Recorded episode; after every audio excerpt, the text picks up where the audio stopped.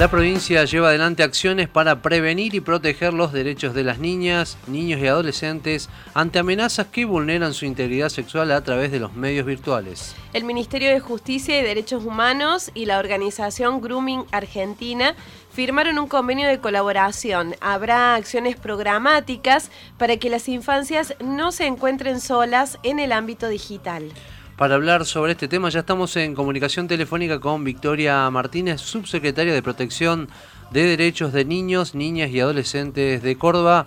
Victoria, ¿cómo te va? Muy buenos días, Javier Sismondi y Susana Álvarez te saludan desde Noticias al Toque.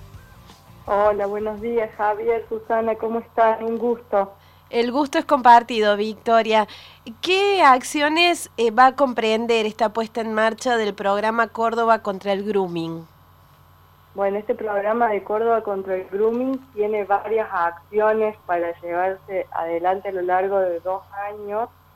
La primera de ellas y central son acciones de eh, sensibilización a través de espacios de capacitación, mesas de trabajo con adultos y con niños, niñas y adolescentes para conocer qué es el grooming, cómo prevenirlo y cómo recibir asistencia en caso de ser víctima de, grooming en algún momento. Las otras acciones que tiene delimitada el programa tienen que ver con un diagnóstico preciso de cuál es la situación de este delito en nuestra provincia, dado que al momento contamos, gracias a Grooming Argentina, con datos nacionales, y también desarrollar todo el espacio de asistencia eh, para poder acompañar eh, en lo inmediato a cualquier niño, niña o adolescente que sea víctima de, este delito. Eh, está planificado también tener espacios de formación, tanto en especialidades, o todavía no se está delimitando cuál será la titulación, pero para que toda aquella persona, digamos, ciudadano que quiera acceder a la capacitación formal, además de los encuentros de trabajo pueda hacerlo eh, y poder obtener una titulación al respecto. Victoria, el grooming es un delito en crecimiento en la provincia de Córdoba y, te lo pregunto sobre todo, ¿no? Porque la hiperactividad de los niños y jóvenes también los hacen eh, mucho más vulnerables.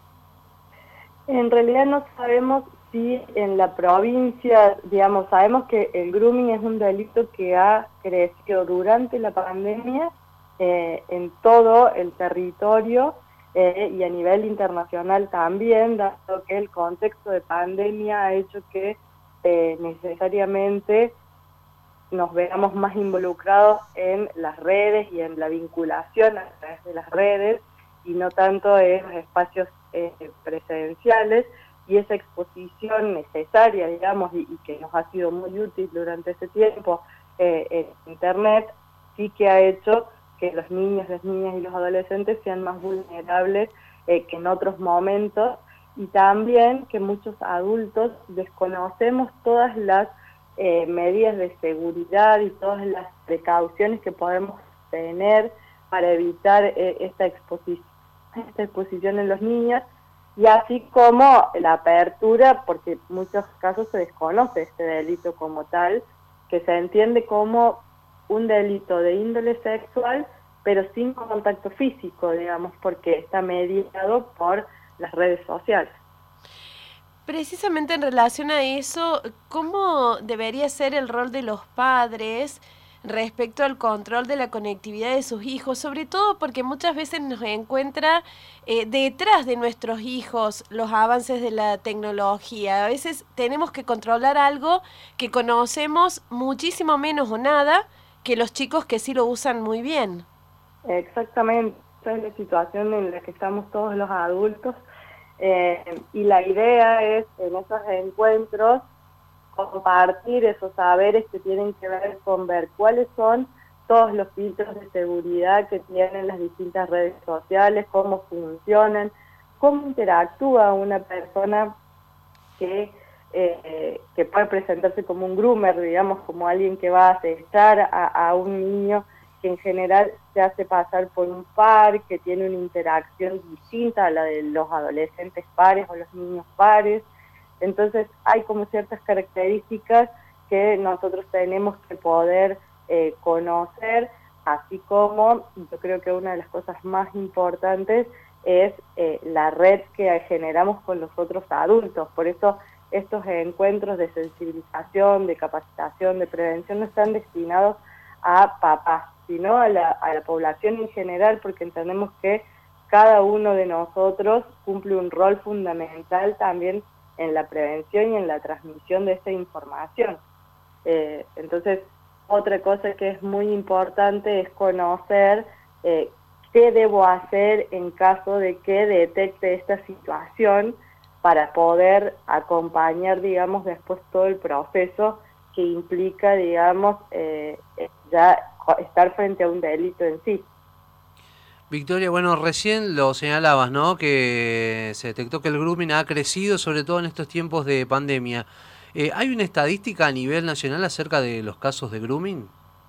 Sí, la estadística es de la ONG, de Grooming Argentina. Los datos más importantes que ellos tienen es que durante la época de pandemia este delito ha crecido un 200%.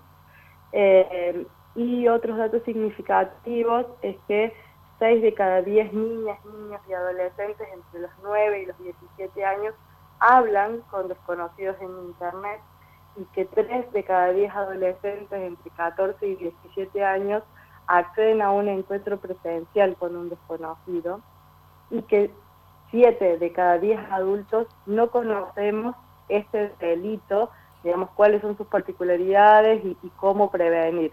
Entonces, hacia eso es hacia lo que está centrado el programa, digamos, fortalecer el sistema de protección a través de la formación, la capacitación y que todos nosotros como adultos podamos estar eh, informados y saber que en caso de que no podamos, podemos recurrir a otros adultos y generar una red ahí sólida para acompañar las infancias y también generar acciones concretas para prevenir y para disminuir estos datos que sabemos de que hay algunos adolescentes que acceden a encontrarse con personas que no conocen o que muchos hablan con personas que no conocen eh, a través de las redes sociales.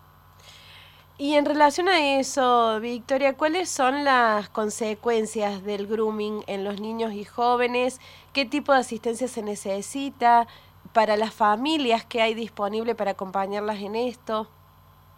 Las consecuencias en general son eh, a nivel emocional principalmente, dado que el delito puede no escalar necesariamente hasta llegar a un encuentro presencial y que ocurra ahí ya sí un hecho de abuso como lo conocemos habitualmente, ¿no? Una situación de abuso sexual con eh, la niña, el niño o el adolescente. Entonces, eh, si esa no es la situación, sí las consecuencias emocionales pueden ser eh, de distinta índole, dependerá por supuesto de cada uno y del contexto, pero como lo que ocurre habitualmente es que se envía material de índole sexual y al, al niño, a la niña o al adolescente y ellos envían, después se empieza a extorsionar con esas imágenes o con ese contenido y hace que eso se mantenga enviando o que la persona no se anime a denunciar.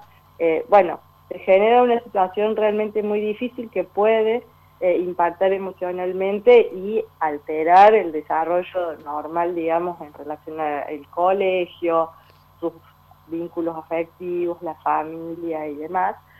Y lo más importante en ese momento es primero denunciar y después acompañar todo ese proceso previo a la denuncia y posterior con apoyo psicosocial. Victoria, ¿hay algún registro nacional de personas que cometen este delito y sobre todo también hay, hay asesoramiento legal para las víctimas? Hay asesoramiento legal, por supuesto, y sobre todo para los papás, por eso también esto forma parte de estos espacios de capacitación.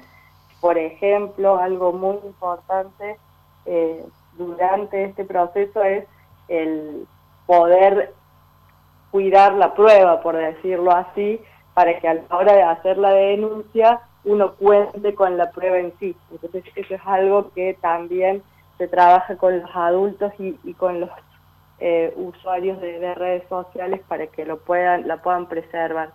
El asesoramiento está en todas las instancias y en cuanto al registro, sabemos que hay un, eh, digamos, hay muchas menos denuncias de lo que eh, verdaderamente ocurre. Entonces, bueno, está el registro de las causas que hay, pero no de todas las personas que a lo mejor en algún momento han tenido esta interacción con un niño, con una niña, con un adolescente, haciéndose pasar por una persona de menor edad.